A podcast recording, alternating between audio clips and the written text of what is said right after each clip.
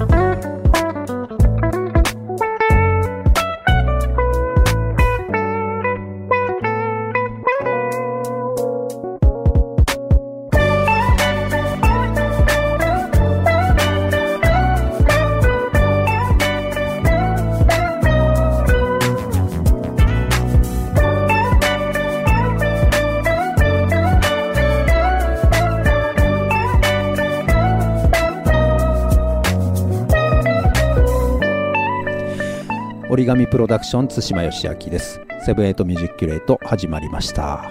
えー先週に引き続き今週もスタッフ座談会ということで、えー折り紙プロダクションスタッフの、えー佐野佐藤を、えー呼んで3人でちょっと座談会をしてみようかなと思います、えー今週はですね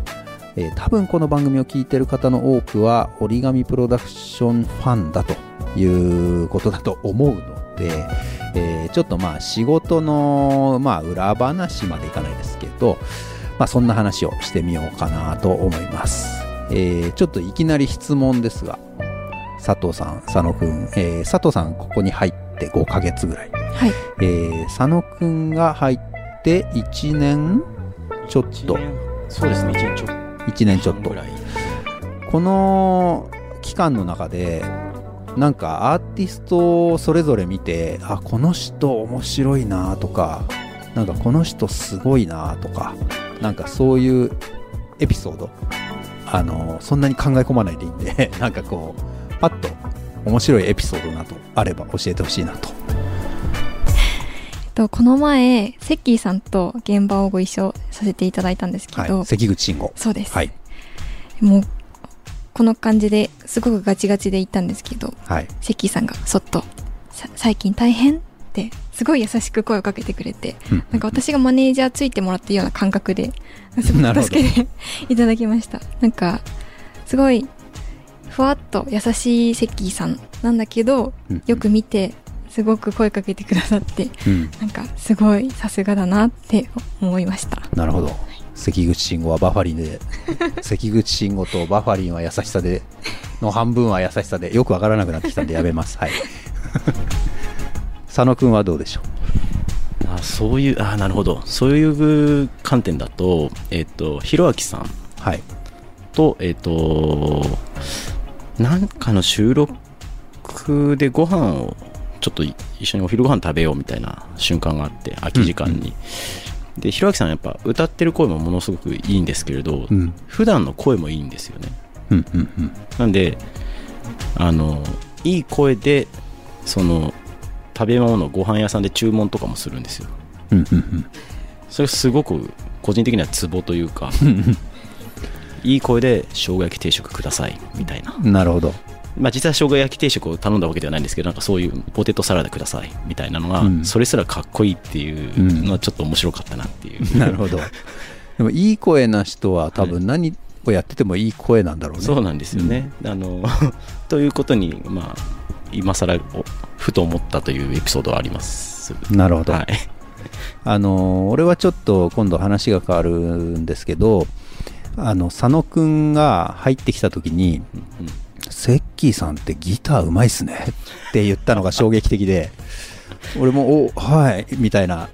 感じになってしまったっていう話を今ふと思い出しましたね。これあの、まあ、ちょっと一応前後関係があってですね、うん。あのえっ、と吉祥寺のライブイベントで、えー、と関さんが、まあ、オーバルとしして出演していてめちゃくちゃすごくいいライブだっただったんですよ。で、うん。えっ、とそんな関口さんを見て関口さんにはちゃんともちろん当たり前なんですけれど、うん。誤解を恐れずに分かりやすく言うとセッキーさん本当ギターうまいっすよねって言ったんですね。そこはしょられちゃうとちょっとなんか、うん。あのすごい上から言ってるようになんか、うん。あの誤解されちゃうかもしれないなるほど。んで一応補足しておきますけどなるほど。あのあえて分かりやすく、なるほど。はい、言いました。プロにね。プロに。プロにあえて。ギターの技能字も知らない。僕がギターうまいですねと言うという、なるほど。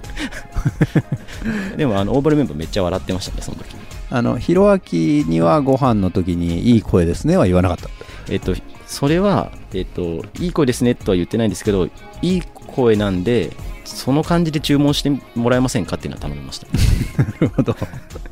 その感じも何も本人はそれが本人だから何もないんだろうけどね。で、まあ、ひろきさんもそれ笑ってらっしゃって、うん。あのいつもより多分ちょっと感情を込めてなるほど。アテレコする感じでポテトフライください。ななるほど。サービス精神で言ってくれたっていうエピソードはございます。ラジオ DJ 的なねそうですね。感じで、はい、なるほど.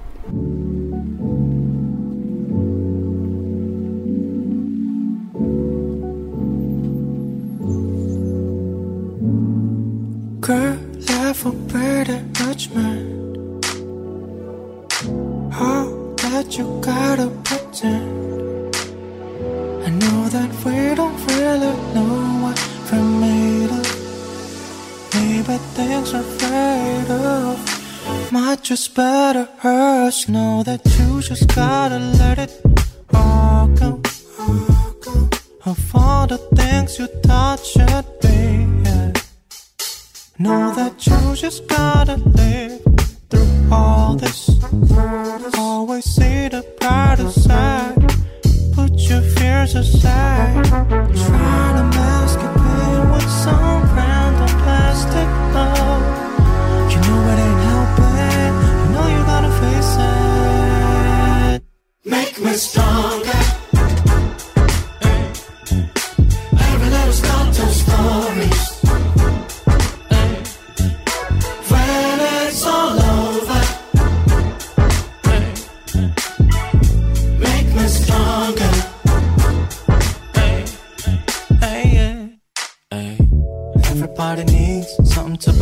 Something to hold on to.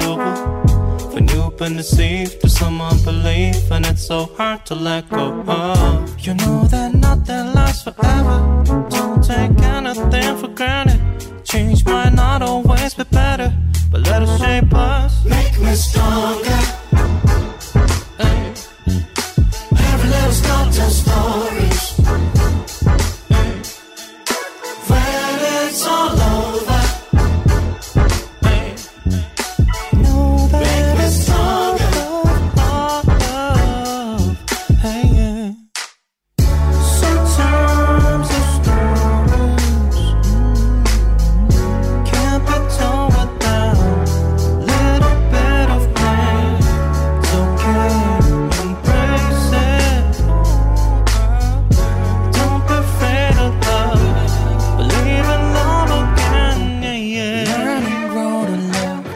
折り紙プロダクション対馬芳昭がお送りしております。セブンティエイトミュージキュレート、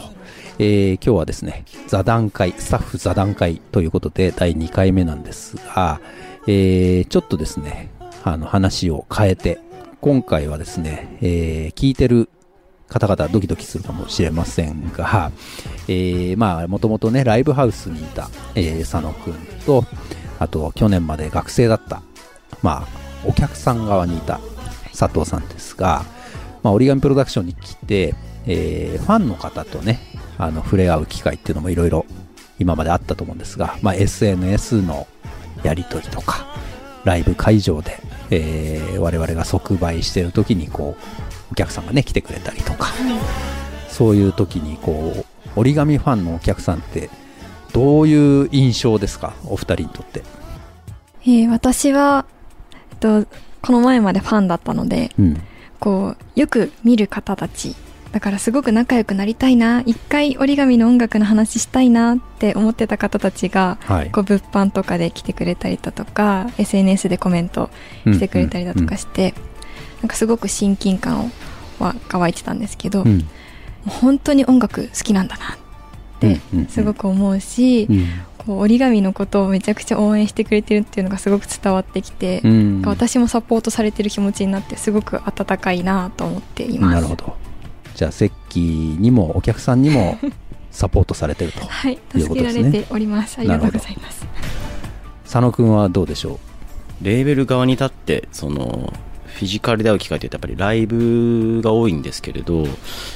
折り紙祭とかそう最たるものだと思うんですが、うん。あのレーベル単位でこう好きになってくれてるっていう感じはすごく、カンサノは聞くけどオーバルは聞かないとかうん。なんかヒロアキは聞くけどえーマイケル・カネコは聞かないとかなんかあんまりそういうなんですかねアーティスト単位でどうこうっていうよりかは折り紙に関わってるみんなの楽曲を愛してくれてるというか普段聴いてくださってるって感じがすごく話していて感じますかね、うんうんうん。うん。なるほど。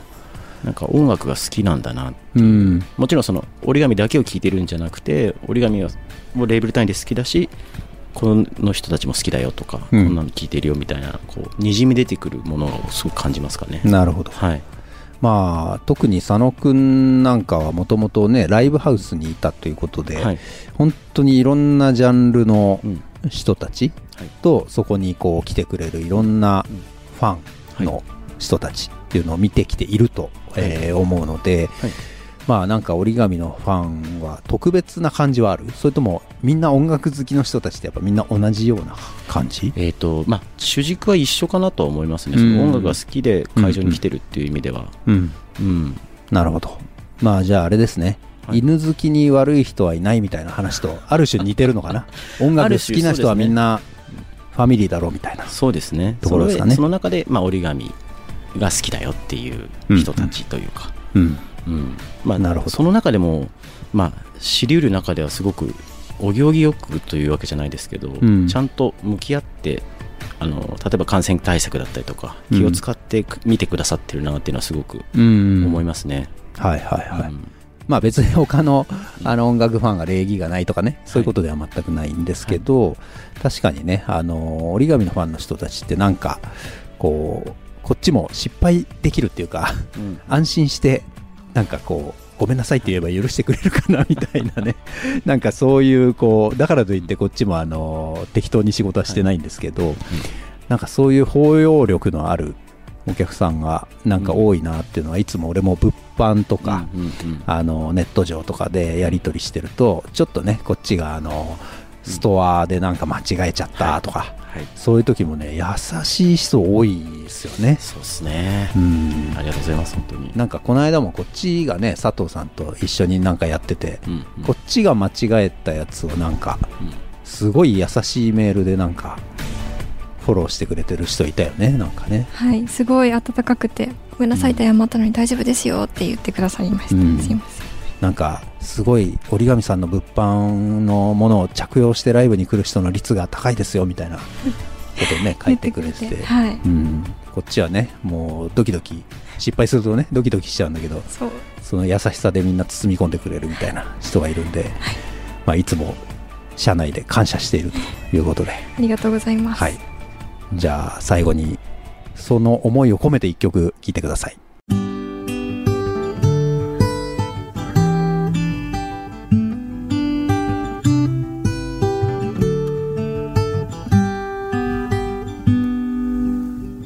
Last night I cried my heart out. I broke down in fear of this game. Inside this tunnel, there's no way out. You see these walls, they never seem to change. 追い風に押されて力が伝わらないんだよこのまま落ち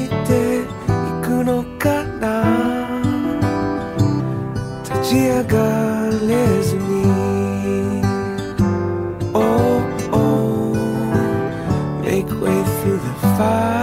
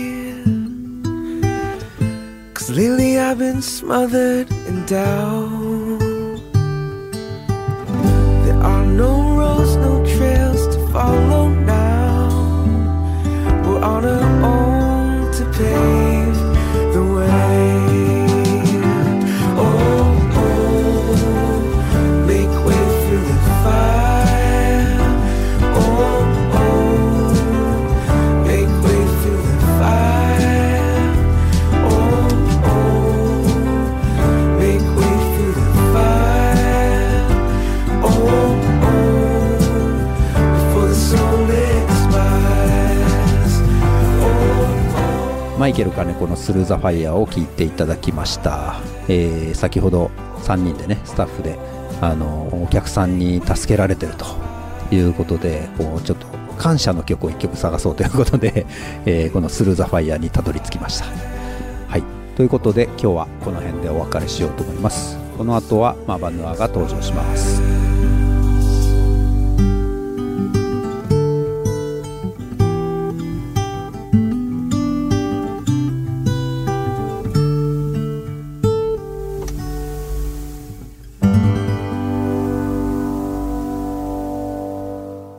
7 Music Crate. 皆さんこんばんは。VFM78 ミュージックキュレイト今週は折り紙プロダクションズから僕マバナーがお送りいたします。皆様どうでしょうか？体調崩されておりませんでしょうか？ねえあの僕はよく、えー暑いところからいきなり寒いとこ行ったり寒いところからいきなり暑いところに出たりするとですねあの寒暖差頭痛っていうんですかあれにすごくなりやすくてですね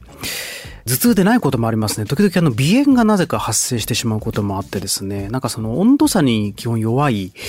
えー人種なのかなというふうに僕は思ったりするんですけど、あ、そう、あの人種といえばですね、この前面白いことが分かりまして、前からやってみたかったんですけどね、遺伝子検査。えーまあ、例えば、将来こういった病気にかかりやすいえーまあ、例えばあとはご先祖様はねどっから来たのかとか、まあ、どれぐらい信憑性があるか僕わからないんですけれどもえっ、と、ね、遺伝子検査キットみたいのをね、そういった専門の会社で Amazon で取り扱ってますので、それをね、ちょっとやってみたくて前から。で、検査にだいたい1ヶ月弱だったかな僕かかったんですけど、あの自分の唾液をね、取って、こう、送るだけなんですよ。で、1ヶ月ぐらいしたら、えーあなたの、えー遺伝子はこんな感じでしたみたいな検査結果が送られてきて、で、僕はですね、えっ、とね、単純にこの自分の祖先のルーツを知りたかったので、だいたい1万円、2万円しなかったぐらいですかね。それぐらい、1万5千円ぐらいだったかな。それぐらいで、あの、検査をちょっとやってみたんですけど、えーっとね、これ面白いって言っていいのかどうなのかわかんないんですけど、えーっと、検査結果。えー僕98%日本人でした。で、残りの2%が何だったかっていうとですね、え朝鮮人でした。はい。朝鮮の方の、えー遺伝子が2%だけ入ってるそうですね。っていうのがまず、まあ、今の自分の遺伝子の割合なんですけど、えっ、と、じゃあ親のルーツ、まあ先祖ですね、えー自分の両親はどこからどう来て今この日本にたどり着いたのかというその分析結果が出てまして、えっとね、うちの母親は、まあ大体あの人類ってこのアフリカが起源と言われてて、アフリカからこうみんな来るんですよ。どっかの国に。まあアフリカら辺から日本にこう皆さん来ている方多いと思うんですよ。で、えっと、うちの母親は、えっと、アフリカから、えっとね、あの、割とこの、北半球っていうんですかね、えっと、まあ、中国の上の方から通ってって、で、多分その、朝鮮あたりから日本に来たような、えー矢印の動き方をしてるんですよね。そう。だ多分それで2%朝鮮が入ってるのかなと思ったんですけど、で、えっと、で、うちの父親はですね、なんとアフリカから来て、あのね、インド、インドの方から東南アジア で、なんていうかわかんないですけど、東南アジアら辺で止まってるんですよ。そっから先日本に矢印が来てなくて、これはなんでなのかちょっとわかんないんですけど、まあ、あの、うちの父親はそう、要は東南アジア方面から、まあ、九州地方を伝って日本に入ってきたんじゃないかという、僕の勝手な憶測ですけど、あの、多分この自分の顔立ちみたいのは、あの、そっちから来ている、自分の父親の遺伝子の方が多いのかなというような感じはしてますけど、実際どうなんでしょうかね。ね、だからこうフィリピン行った時のそのなんかシンパシーの感じ方そういうところから来てるんじゃないかというふうに僕は思うんですけども、はい、皆様もねこれ余裕があったらじゃあ何の役に立つんだって思うのかわかんないんですけどこのねルーツの遺伝子検査っていうのは。まあだけどね面白いじゃないですかこういうのね。はい。もし興味があったらやってみてください。はい。ということで長くなりましたが本日はえー、はい。ベーシスト特集。はい、といってもこの短い時間の中でですね僕の好きなベーシストを挙げるともう2時間3時間だけでも足りなくなってしまいますので割と抜粋してですね、えー手短にで優しめの感じでちょっと今日はお送りしようかなというふうに思いますでこのベーシストというのはですね、まあ、結構今 YouTuber インスタグラマーでもベースプレイを上げる人非常に多いんですけれども唯一僕ね、あの自分もベース演奏動画上げたりもしてましたけど、あのね、欠点があるとしたら何かというと、再生環境によってはですね、何弾いてるか分かりづらい。これがちょっとベーシストの、まあ、欠点というか、まあ、ハンデかなというふうに僕は思うんですよ。で、それはなんでかっていうと、やっぱり低音楽器なので、あの、小さいスピーカーだとね、よく聞こえないんですよね。そう。だから、あえて、あの、インスタグラマーの人とかで工夫してるなと思うのは、まあ、双方的にそのスラップ奏法、あの、ビチバチビチバチいう奏法にしたり、あの、割と EQ して、ね、高めのその、あの、こうギ、ギャリンギャリンした周波数を出して、小さいその iPhone のスピーカーとかでも聞こえるように、あの、加工している人もいましたね。そこは結構工夫されてるなというふうに思うんですけど、そう、何が言いたいかというと、まあ、その役割的に非常にこう、まあ、裏方、ドラマーと同じく裏方の楽器なので、えー非常にその、アピールするのが難しい楽器でもあるんですよね。どうしてもフロント、ギタリストとか、ボーカリストの方が目立ってしまうというのはまあ仕方がないのかなと。そ。だけど、それをもう超越して、あ、この音楽にはこのベーシスト、このベースが必要だなと思わせてくれる存在こそですね、とてもかけがえのないというか、大事な存在になり得るということなんです。はい。ということで、えーま、これはね、絶対これ出すだろうなってみんな思ってるんですけれども、まあ、ピノパラディーノですね。はい。この方をまず、出そうかなと。でも80年代ポップスからですねこう90年代2000年代のこのネオソウルブラックミュージックに、えー通じてですねもうこの人なしではもう語ることができないベース界隈かなというふうに思いますけれども、はい、では1曲目、えーフレットレスベース弾いてますね、はいえーポール・ヤングで Wherever I Lay My Hat はい、お送りしたのはポール・ヤングで Wherever I Lay My Hat でした。はい。80年代の、まあ、このポップスフィールドでのこのピノパラディーノのワークスでいうと、このフレットレスベース、多分これスティングレイというメーカーのフレットレスベースだと思うんですけど、この音色が結構ね、あのー印象的な人多いんじゃないかなというふうに思いますけども。で、ここからですね、えーっと、2曲目にディアンジェロのセンドイットを流すんですけど、これね、多分同じ人が弾いたとは思えないぐらいこのアップデートの仕方がすごくてですね。で、ピノパラディーノの強みというのはやっぱりね、守備範囲が広いんですよ。こうしたポップスから、まあ、ジャズフュージョンの世界、えーまあ、歌物インスト問わず、そう、そしてこの、えー90年代から2000年代のこのネオソウル、R&B、ヒップホップ界隈との、その、関わり方、演奏スタイルのその、まあ、新しい発明と言ってもいいぐらいだと思いますね。そこら辺のこのアップデートと守備範囲の広さの、この、なんて言うんでしょうね。うん。まあすごいんですよ。一言で言うと、もうそれ言うと、何のこっちゃってなっちゃうかもしれないんですけども、これまでこの変化に合わせて自分をアップデートできる、えー、ベーシストってね、なかなかいないんですよね。はい。で、結構なもうね、お年でもありますし。はい。では聞いていただきましょう。えー、ディアンジェロ、 Send It On。お送りしたのはディアンジェロで Send It On でした。まあ、よくこのね、えーレイドバックというふうに言われているこのね、えーあとはなんかよれとか言ってる人もいますけど、あんま僕好きな表現ではないんですけど、それは。こういったあの、あえてドラムの打点から外した形でね、このベースを置いていくっていうこの奏法。うん、それはすごく、あの、このアルバムを象徴する。多分、ピノパラディーノがいなかったら、このディアンジェロのブードゥというアルバム多分できていなかったんじゃないかなっていうふうに思うぐらいですね。本当に素晴らしいベースプレイなんですよ。で、やっぱりそのドラムのキック、ベースドラムですね、このドっていうベースドラムと一緒にベースが鳴ることで、えーまあ当然それ教科書通りではあるんですけど、あえてそこから外すことでですね、えー音楽自体に厚みを持たせるということができるんですね。その音と音が被らない、打ち消し合わないということで、そういった意味も多分こういった奏法に現れてるんじゃないかなと僕は勝手に推測しておりますけれども。はい。えー続いて続いて。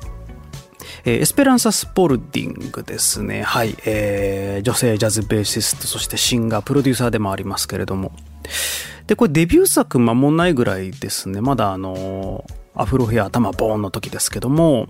で、この人、まあ、あの、ジャズですとか、あとラテン音楽もですね、結構、えーベースにもある人で、えーこれから流す曲、I Know You Know という曲ですね。で、ぱシンガーなんですよね、この人ね。シンガーとしても素晴らしいですし、ベーシストとしても素晴らしい。歌いながらベース弾くんですけど。で、やっぱりその歌とベースのその兼ね合い、歌ってるところにベースがどう絡んだ絡んだらいいか。歌に対してベースを一緒に鳴らすのか、歌ってる時はベースをお休みして、歌がふって抜けた間にちょっとベースを入れるのかとか、そういったその駆け引きみたいのが、やっぱり本人が歌って弾いてるだけあってですね、あの、僕みたいなプロデューサーが聞いても、あ、歌物にはこういったベースがやっぱり合うんだなっていう、本当に理想的なベースをこの人毎回弾くんですよ。はい。なので、歌えるベーシストは強いということですね。はい、聞いていただきましょう。エスペランサ・スポルティング、I know you know。はい、お送りしたのはエスペランサ・スポルティング、I know you know でした。続いて。はい、えー、フィラデルフィア・エクスペリメント、グローバーという曲流しますけれども、えーと、これはですね、クリスチャン・マクブライドという、まあ、ジャズが割とフィールドとしては広いベーシストで、えーこの人はやっぱりプレイとしては、ひたすらですね、重心の低い、多分もうこの人後ろにいてくれたらもうどんなライブでもセッションでもね何でもうまくいきそうなぐらいですねこの安心感のあるプレイをしてくれるベーシストで。でとフレットレスベースも弾いたりもするんですけど基本はやっぱりねあのダブルベースというかあのウッドベースですねが多いんですねで僕好きなのがあのえーチココリアの後ろで弾いてたりですとか、あとはこの人のね、あの、ライブアットトニックっていう、あの、ライブアルバムがあるんですけど、そこで聴かれるベースプレイとかも僕好きなんですよ。だからソロワークも好きですし、あってサイドマンとしてこうね、えージャズの現場で、えー、ブイブイ弾いてる、重いこのグルーブも僕大好きなベーシストなんですよ。はい。で、えっと、今回のフィラデルフィアエクスペリメント、あの、クエストラブと組んだですね、えートリオの、えー多分これ一回きりなのかな、えーグループなんですけれども、これエレベを弾いてますね。フレットレスベース。で、これもやっぱりね、このうなりっていうんですかね、このうーんっていう、なんてこの、ドレミファソラシドではこう測れない、そういった表情の付け方がですね、非常にうまいので、えーあとまあそのグルーブですね。はい。これをひたすら聞いていただきたいというふうに思います。えーフィラデルフィアエクスペリメントでグローバー聞いてください。お送りしたのはフィラデルフィアエクスペリメントでグローバー聞いていただきました。えーポンポンと海外来ましたので、ちょっと日本行きましょう。えサカナクション忘れられないの。はい。これ、初めて聞いた時に本当に度肝を抜かれまして、あの、草刈さんのベース僕大好きなんですよ。まあね、技術もちろんすごいんですが、技術云々を超えたところにある何かなんですよね。で、それ多分ね、色気だと思うんですけど、この粘りと色気みたいなものが、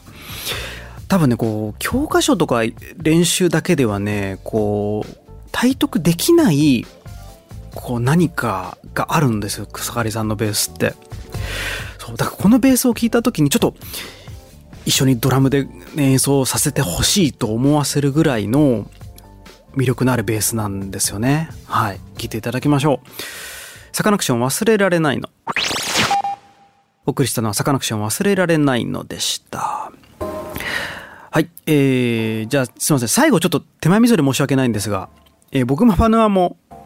ベース頑張りましたよということで聞いていただければと思います。えー、星野源異世界混合大舞踏会フィーチャリングお化け聞いていただきましょう。